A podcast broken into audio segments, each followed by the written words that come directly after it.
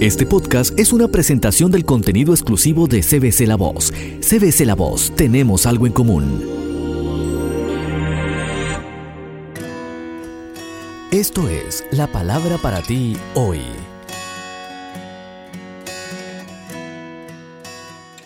Y la palabra para ti hoy es cómo establecer tus metas, sexta y última de esta serie, escrita por Bob Gass. En Habacuc 2.2 leemos, escribe la visión y haz que resalte claramente. Debes escribir tus metas. Fíjate que Dios le dijo al profeta Habacuc eso, escribe la visión y haz que resalte claramente para que pueda leerse de corrido, pues la visión se realizará en el tiempo señalado. Aunque parezca tardar, espérala porque sin falta vendrá. Fíjate en la palabra tardar, porque a decir verdad a nadie le gusta.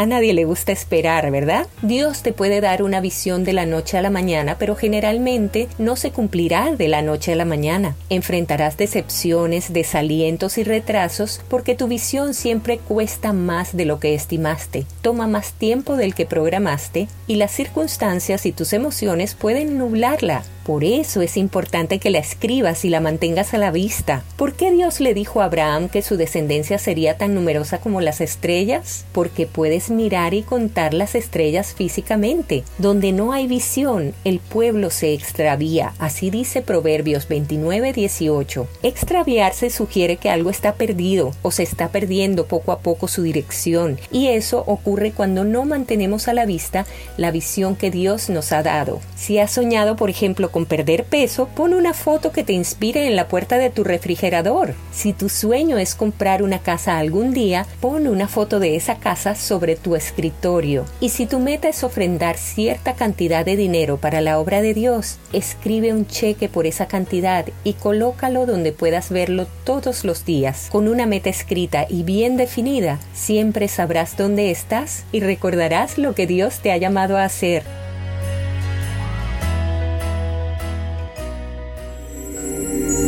Este podcast fue una presentación del contenido exclusivo de CBC La Voz On Demand.